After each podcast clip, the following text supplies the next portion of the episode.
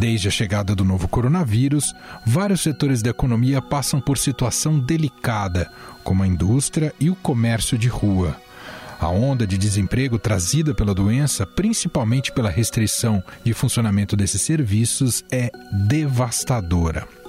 Só no Brasil foram fechados mais de um milhão de postos de trabalho.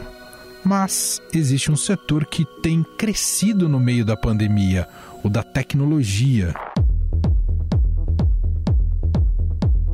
A Amazon, por exemplo, contratou mais de 100 mil trabalhadores de centros de distribuição para atender a crescente demanda.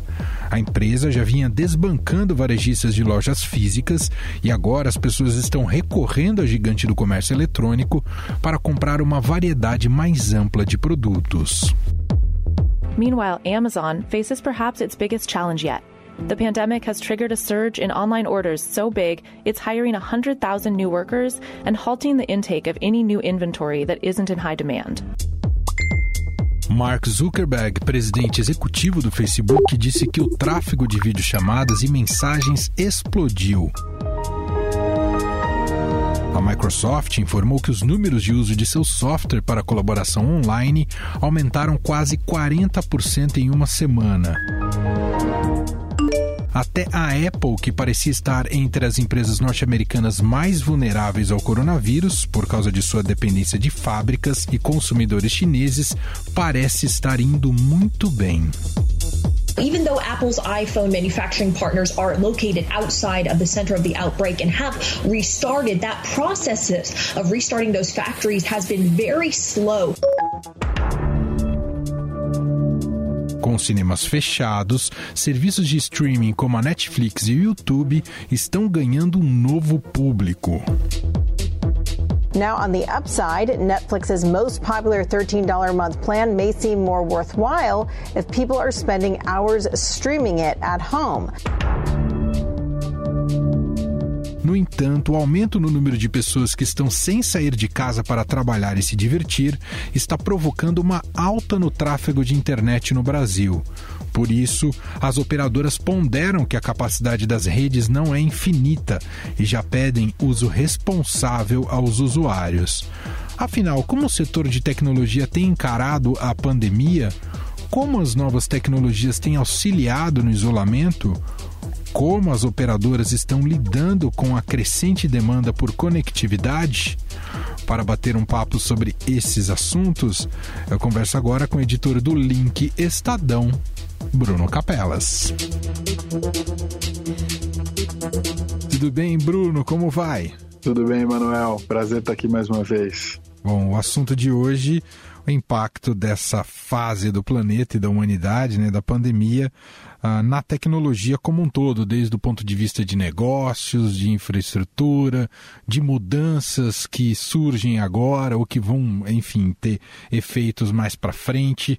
Vamos começar falando aqui das gigantes de tecnologia, como é que elas se saíram ou têm saído em relação à pandemia, hein, Bruno? Tem sido um, um, momento curioso, assim. A gente, né, quando, quando o ano virou, 2019 para 2020, a gente sempre faz aquele, aquele cenário de retrospectiva e perspectiva, né? Bem clássico do, do jornalismo. e uma das coisas que a gente esperava é que fosse ser um ano muito complicado para as gigantes de tecnologia. Por quê? Porque tanto o, o Donald Trump quanto os candidatos é, da presidência do Partido Democrata nos Estados Unidos estavam querendo fechar o cerco em cima das gigantes de tecnologia.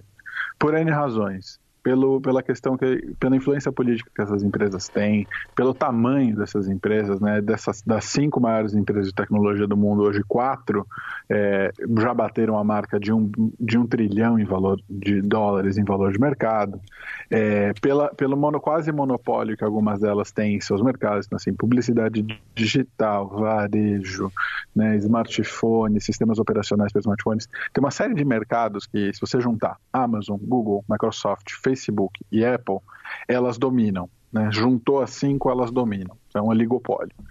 E, e, isso é uma coisa que preocupa muito, ainda mais um país que, que preza tanto pela livre concorrência como os Estados Unidos. É, tinha candidato do Partido Democrata até pensando em, em, fazer uma coisa tipo o que foi feito com as empresas do Rockefeller, divide. É, vamos ter que quebrar as empresas ao meio. Então, o Facebook vai ser uma empresa, o Instagram talvez seja outra, o WhatsApp seja uma terceira, não vai poder ficar tudo sob o mesmo dono. É, e, e, o que acabou acontecendo foi que a pandemia ela girou esse cenário, né? A gente imaginava, pô, vai ser um ano difícil, vai ter muita investigação, regulação e tudo mais, e a pandemia travou essa discussão e, e jogou a gente para um outro cenário, um cenário que essas empresas são muito importantes e estão cada vez mais fortes. Em termos de valor de mercado, Apple, Microsoft, Amazon e Facebook nunca foram tão grandes. A Apple e a Microsoft estão quase valendo 1,4 trilhão de dólares. Uau! O Facebook que girava ali entre 500, 600, está valendo coisa de 650 é, bilhões de dólares. A Amazon, que ficava ali, ah, em 1 trilhão, 800 milhões, já está em 1, um, 1 trilhão e 200, aumentando ainda mais a fortuna do Jeff Bezos, que é o homem mais rico do mundo hoje. Tem gente até que já fala que o Jeff Bezos pode ser o primeiro trilionário da história, né? O que seria uma coisa muito doida, assim, considerando que ele tem coisa de 8, 10% das ações da Amazon. No fim das contas, a gente está usando mais os serviços dessas empresas, né? É, eu imagino que tem coisas muito básicas, mas a gente está fazendo esse, esse podcast é, usando um serviço de uma delas, né, que é, que, que é da Microsoft. e a gente, antes eu descia aí na rádio para a gente gravar, então eu só usava um elevador. É, então a gente tem, tá, tá vendo uma concentração. É, é muito difícil estar tá usando um, um serviço que não seja dessas cinco empresas hoje para a gente resolver um problema que a gente tem nesse período de isolamento social.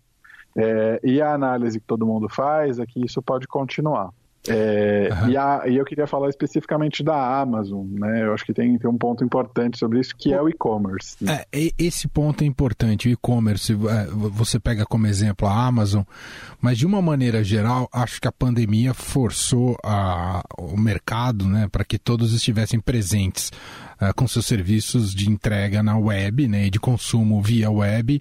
Uh, já era uma tendência do, do mundo, não sei o quanto isso no Brasil já estava amplamente consolidado, mas imagino que agora foi um passo forçado que muda um pouco a dinâmica de, de relação consumidor e empresa, não é, Capelas? Muda super a dinâmica, Manuel, porque o que acontece é o seguinte: você, a gente, muita gente falava ah, em digitalização, o que muita gente tem falado é que o coronavírus está acelerando a digitalização. Eu ouvi já até que ele acelerou a aceleração da digitalização. Né? Começou a ficar muitos passos aí na cadeia, ficou quase o filme do Christopher Nolan, né? Inception. É, mas o que acontece é o seguinte: é, muito comércio abriu a porta, fechava a porta, pronto, acabou, está bem resolvido. E isso vale para qualquer tipo de atividade, é, seja um bazarzinho, seja um restaurante pequeno, seja um mercadinho, né? E agora muitas empresas estão tendo que lidar com isso. É, qual o problema? Nem nesse, nessa transição, muita gente vai ficar pelo caminho, né? Muita gente chama de seleção natural dos negócios. E isso é complexo por quê? Porque quem já estava pronto, e presume-se que quem já estava pronto são empresas maiores, é, vai, vai conseguir sobreviver, vai continuar atendendo, enquanto pequenos negócios vão, vão, vão ficar pelo caminho. Isso é um problema porque você vai gerar ainda mais concentração e consolidação de mercado. Hum. Né? No momento que a gente já falava um pouco, e aí voltando para o ponto anterior, pô, é um problema aí quanto a Amazon controla de e-commerce lá nos Estados Unidos, pode gerar um oligopólio. É, já tem até estudos que falam um pouco a Amazon tem uma política, às vezes, de baixar o preço forçadamente para não, não, ter conseguir, não ter concorrência. O competidor não consegue abaixar tanto e ela nada sozinha. É, ela tem recursos para fazer isso. E tem estudos até nos Estados Unidos que falam do, da influência dessa política na inflação americana nos últimos anos, que isso ajudou a baixar a inflação americana. É muito doido. Né? E quando você pensa num cenário em que a primeira, a primeira coisa que você pensa, ah, preciso comprar na internet, vou na Amazon, vou no Mercado Livre aqui no Brasil, que também é, nunca esteve tão, tão grande, né? O Mercado Livre é uma empresa argentina, mas nunca esteve tão valorizado e eles têm uma grande atuação aqui no Brasil. E pode pegar outros, outros serviços de e-commerce também, estão indo super, super bem. Quem não está indo tão bem é quem tem e-commerce e tem varejo físico. E aí fica aquela coisa, tu tá indo que lidar com porta fechada, mas estou vendendo bem no online. Né? É, quem está no e-commerce vai muito bem e vai bem obrigado, mas isso tem um efeito dramático, que é a quantidade de pequenas lojinhas, pequenos estabelecimentos em bairros que vão, vão ficar pelo caminho. Essa nova dinâmica de vida da, da pandemia e da quarentena eh, trouxe à tona, e é um fenômeno global, a possibilidade, alguns países, essa cultura já estava mais forte, né? Ah, eh, que é a cultura do, do, trabalho em casa, do teletrabalho, do home office. Ah, tudo isso também é um, é um mercado amplo para empresas de tecnologia, afinal elas precisam propiciar um tipo de comunicação que seja eficaz, as pessoas estão à distância, mas que consigam se conversar. Essas empresas estão ganhando dinheiro com a pandemia, Capelas? Estão ganhando muito dinheiro, né? Acho que aí não tem, não tem um caso melhor para citar do que o caso do Zoom. O Zoom, tá, para mim, talvez seja a empresa símbolo do, do tempo que a gente está vivendo. O Zoom era uma empresa que faz, tinha um software de teleconferência, videoconferência, muito usado por empresas e pouco usado pelas pessoas. Eu lembro que quando sei lá, novembro, dezembro, às vezes alguém me pedia para fazer uma chamada via Zoom, eu ficava, ô oh, saco, lá vou eu instalar de novo esse aplicativo e vou desinstalar logo depois que eu fizer essa chamada, porque não é um aplicativo que eu usava, sei lá, eu usava uma vez por mês, então não ficava carregando ele no meu celular. Claro. É, e agora, todo dia, tudo que eu faço é o Zoom, é alguma coisa que tem a ver com o Zoom. Ele tinha 10, 10 milhões de usuários por dia em dezembro, muito ligado a esse mundo corporativo. Isso saltou para 300 milhões de pessoas agora em abril. Então, é uma empresa que se valorizou muito. Hoje, o Zoom está valendo mais do que a soma das principais companhias aéreas americanas. Claro que tem prejuízos para a comunicação. É, eu, e tem muita gente já falando na fatiga do Zoom, né, no cansaço de você estar tá sempre na frente de uma tela. E tem várias questões. Um, é a própria exposição para telas. Dois, o fato de que você não tem, por exemplo, a, o recurso da comunicação gestual, que isso é muito complicado às vezes para entender uma pessoa, você só tem o vídeo, o áudio. É, se a pessoa está muito perto da tela, tem gente que não sabe enquadrar o próprio rosto, você fica, pô, né, ajusta aí a câmera, cara. Então tem muita coisa que cansa. Mas é um novo mundo, é uma possibilidade. Eu gosto muito de uma frase que eu tenho ouvido muito, que é: a gente não está fazendo home office. A gente está trabalhando de casa no meio de uma das maiores crises da humanidade. E isso é muito diferente, acho que é muito importante botar isso em consideração. Mas, por outro lado, é isso. Muita gente vai descobrir que pode sim trabalhar de casa e que pode sim não precisar passar duas, três horas é, dentro de um transporte público, dentro de um carro para chegar no trabalho. E isso vai provocar uma dinâmica não só diferente nas, no, nas empresas, mas também nas cidades. A gente já está vendo isso no Vale do Silício. Muitas empresas de tecnologia estão falando: olha, a gente vai começar agora um sistema de que você trabalha de casa quando você quiser e sei lá, você vem uma, duas vezes por semana aqui no escritório ter uma reunião. E, e, talvez a gente tenha uma mudança na dinâmica aí das grandes cidades a partir Super. dessa pandemia. Capelas, logo que a quarentena começou, aqui no Brasil logo se pôs em dúvida, justamente porque todo mundo foi para casa e precisava trabalhar de casa, e para trabalhar de casa precisava de internet, todo mundo se pôs em dúvida se a infraestrutura de internet que temos daria conta né, dessa alta demanda e intensidade. E aí a pergunta é muito simples: deu ou não deu conta, Capelas? Deu conta, hum, sim, muito obrigado. Mas quando a gente fala de internet, a gente tem que separar, acho que, em dois lados. Um lado é a espinha dorsal, né? O que, como, como o tráfego é gerado, como ele é passado dos grandes servidores para os grandes servidores, como é que vai de uma rede de uma operadora para outra. Isso vai bem, muito bem, obrigado.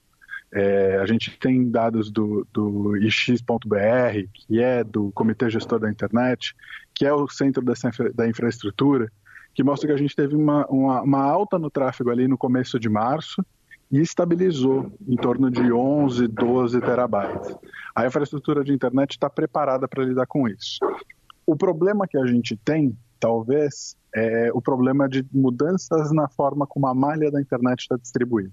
O que eu quero dizer com isso? Que você tinha, sei lá, uma rede que estava projetada para funcionar bem na Faria Lima, onde tem muitos escritórios. E agora as pessoas que moram na Faria Lima estão trabalhando das suas casas. Não sei, por exemplo, sei lá, no Butantã, na região da Raposo Tavares, que é uma região mais residencial. Se essas pessoas estão ali numa região residencial, mas estão demandando, a malha não está tão bem resolvida. Hum. Significa que, eventualmente, é, do lado macro, econômico, né, no, no, lado do, do macro dessa rede, está tudo bem mas talvez no seu bairro possa ter um problema. porque é um bairro residencial, não estava preparado para lidar com demanda de tráfego de internet durante a semana, de segunda a sexta no horário comercial. E o que acontece é que ele pode estar tá, é, agora ele tá, pode estar tá sofrendo um problema de demanda. Então, se você mora num bairro que é muito residencial, isso eventualmente pode acontecer. A sua rede está com problemas. E aí, né, aquelas dicas. Dá uma olhada no seu roteador Wi-Fi, vê se está tudo bem com ele, vê se ele não está guardado dentro do armário, pode ter interferência. É, checa se você não está usando um, so, um software antigo para esse roteador. Tem várias dicas importantes que podem ajudar a tua vida mesmo né, sem precisar trocar um plano, chamar o técnico do operador. Outro assunto que acho que é importante comentar, a gente via num processo aí de transição para que o 5G efetivamente chegasse e se popularizasse. A pandemia interrompeu isso, mexeu com esses planos? Como é que fica o futuro do 5G, Capelas? A questão é, a tecnologia do 5G está pronta, ela existe, a gente precisa implementar ela aqui no Brasil. O problema é que isso passa por um lado burocrático e regulatório, que tem a ver com Brasília, que talvez não seja exatamente o lugar mais calmo do planeta nesse mundo, nesse momento. Né? É, e aí é uma questão disso. Tem que passar pela Anatel, tem que passar pelo Ministério da Ciência é, e Tecnologia hoje, o leilão das frequências do 5G. O que, que é isso? As operadoras poderem comprar um espaço no ar para poder passar por, por esse espaço, né, a onda que vai transmitir as informações no 5G. E isso tem, tem um processo que estava aí sendo previsto para o final do ano, começo do ano que vem, só que tem que passar por aí uma, uma um exame, uma coisa importante em Brasília. E nesse momento não é a prioridade em Brasília. Então o que acontece é que vai demorar. O presidente da Anatel já falou sobre isso, já falou que vai ter sim adiamento, mas não sabe quando. Quando isso se resolver, leilão de frequências, as operadoras começam a testar, começam a construir torres, começam a implementar e o 5G finalmente chega. E isso é super importante, porque o 5G muda a natureza. Não é só que nem do 3G para o 4G, que aumenta a velocidade, deixa o celular mais rápido. O 5G vai melhorar a qualidade das, das conexões, vai permitir que a gente tenha uma série de objetos conectados. Carro autônomo, por exemplo, que a gente fala que é uma coisa do futuro, é, vai ser possível porque o 5G vai ter velocidade e qualidade na transmissão, tempo de reação muito curto, que permita, quando você precisar fazer uma freada brusca, o carro consiga desviar né, e evitar um acidente. O 5G é o que vai permitir isso. Então é uma tecnologia super importante. A gente não sabe como vai ser o mundo é, depois do coronavírus, mas a gente sabe que ele fica mais tecnológico, ele é mais dependente de tecnologia. Então, não de deixar o 5G de lado é um problema para a gente hoje, porque significa que a gente vai ficar cada vez mais um pouquinho mais para trás. Gente, esse é o Bruno Capelas, editor do Link, hoje batendo um papo com a gente, fazendo uma, um, pano, um bom panorama, um voo panorâmico sobre as mudanças tecnológicas e o impacto no mercado da tecnologia nesses períodos de pandemia que vem pela frente. Obrigado, viu, Capelas? Um abraço para você. Eu que agradeço, Manuel. Sempre um prazer estar aqui.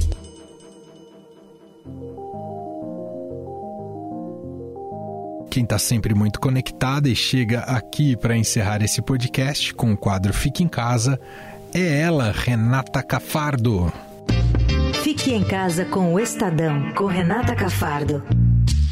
Hoje aqui no Fique em Casa, nosso papo é com o chefe Jorge Gonzalez dono do Buzina Burgers. Tudo bem, Jorge? Tudo, Renata. E você? Tudo bem. Como é que está esse seu momento de isolamento? Você está ainda trabalhando? Como é que está o Buzina? Vocês estão conseguindo entregar, fazer delivery? Me conta um pouquinho como é que está. Bom, isolamento está difícil, né?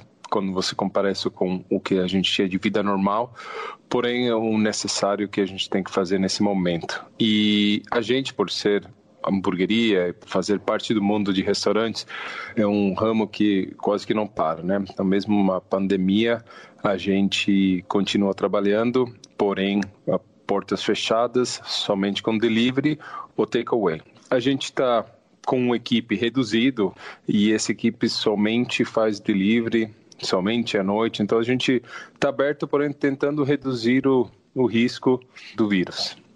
E você está em casa, em São Paulo, com quem? Está sozinho, está com a sua família? Estou em casa, moro com minha família, então estou com a minha esposa e, e, meus filhos, que têm 13 e 11. Então a gente se está acostumando, né, a vida de todo mundo em casa o tempo todo. E você tem família ainda nos Estados Unidos? Se comunica com eles nesse momento da pandemia? Obviamente, os Estados Unidos está passando um momento bem difícil. Minha mãe mora lá, meu irmão, primos, amigos.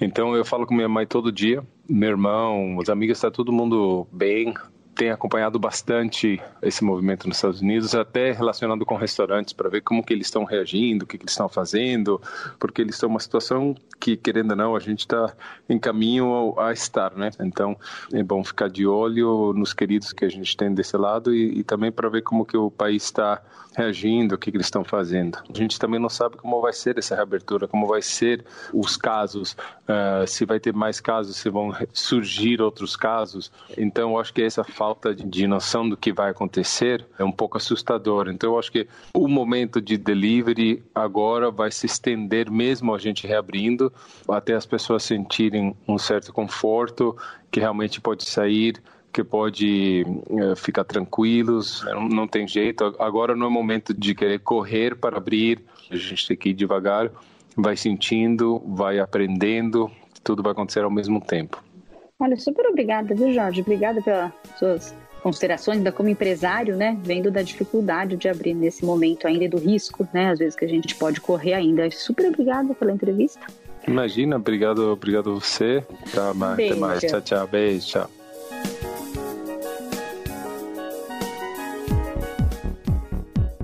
Estadão Notícias desta segunda-feira vai ficando por aqui. Contou com a apresentação minha, Emanuel Bonfim, participação de Renata Cafardo, produção de Gustavo Lopes e Bárbara Rubira e montagem de Nelson Volter. Diretor de jornalismo do Grupo Estado é João Fábio Caminoto. O nosso e-mail podcast@estadão.com. Um abraço para você. A gente se fala daqui a pouco às 5 da tarde com mais uma edição do podcast na quarentena. Até lá.